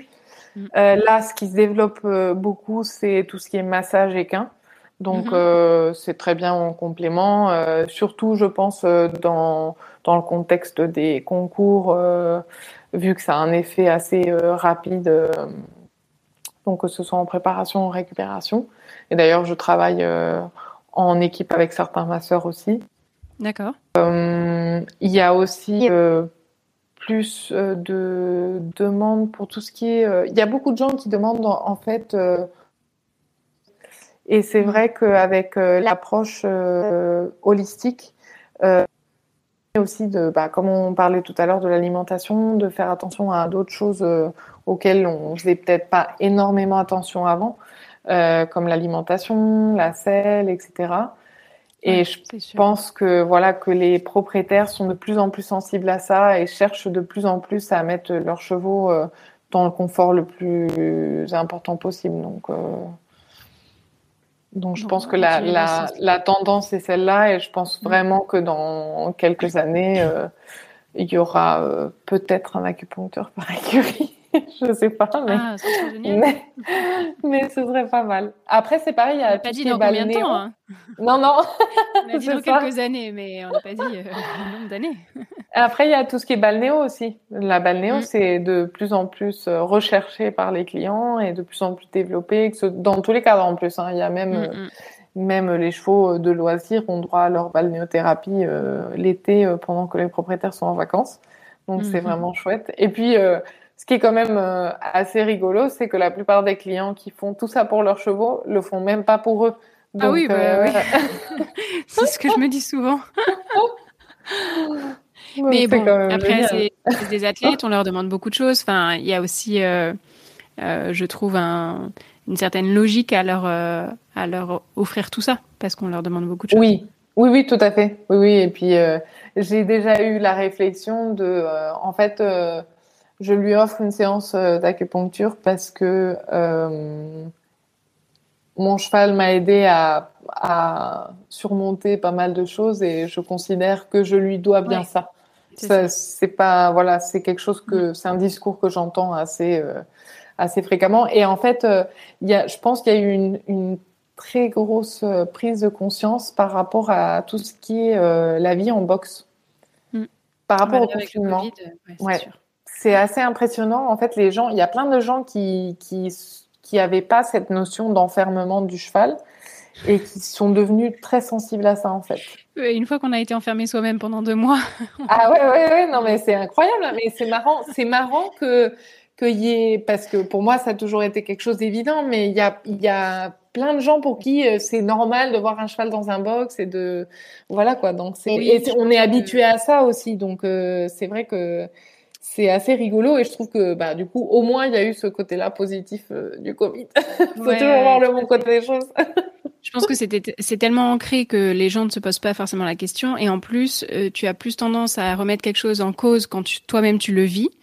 Mm. Euh, ah, ça t'ouvre les yeux après, alors que avant, euh, si tu l'avais jamais expérimenté, ça te ça te paraissait normal et tu voyais pas forcément le, le problème. Là, du Mm. coup, d'avoir été tous enfermés euh, pendant une certaine durée, en plus, effectivement, c'est Oui. plus facile après d'aller se mettre à la place de bon, même si on n'a pas les mêmes besoins, etc. Mais de faire le Oui. parallèle avec le chevaux.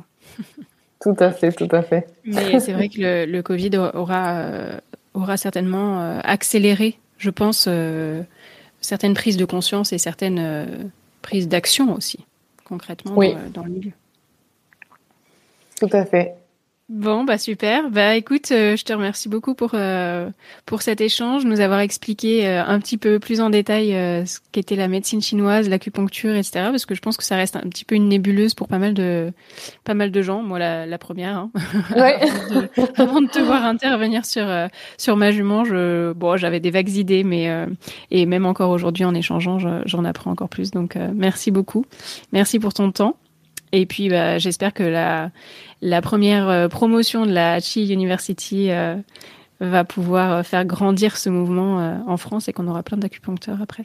Oui, bah, j'espère aussi. En tout cas, merci beaucoup pour l'invitation parce que c'était vraiment un plaisir d'échanger avec toi aujourd'hui. Et c'est vrai que j'étais très contente quand tu m'avais proposé d'intervenir et, et de pouvoir échanger euh, au sujet de la médecine chinoise et de faire connaître surtout ça à, à, pas mal de, de cavaliers et de personnes euh, en général. Euh, C'est vraiment chouette toujours de parler de, de médecine chinoise. Donc et puis de euh, ce voilà. qui nous passionne. on oui, tout à fait. Ah, ça, c'est. Bah, plaisir partagé. Merci beaucoup Laura. À bientôt. Merci à toi, à bientôt.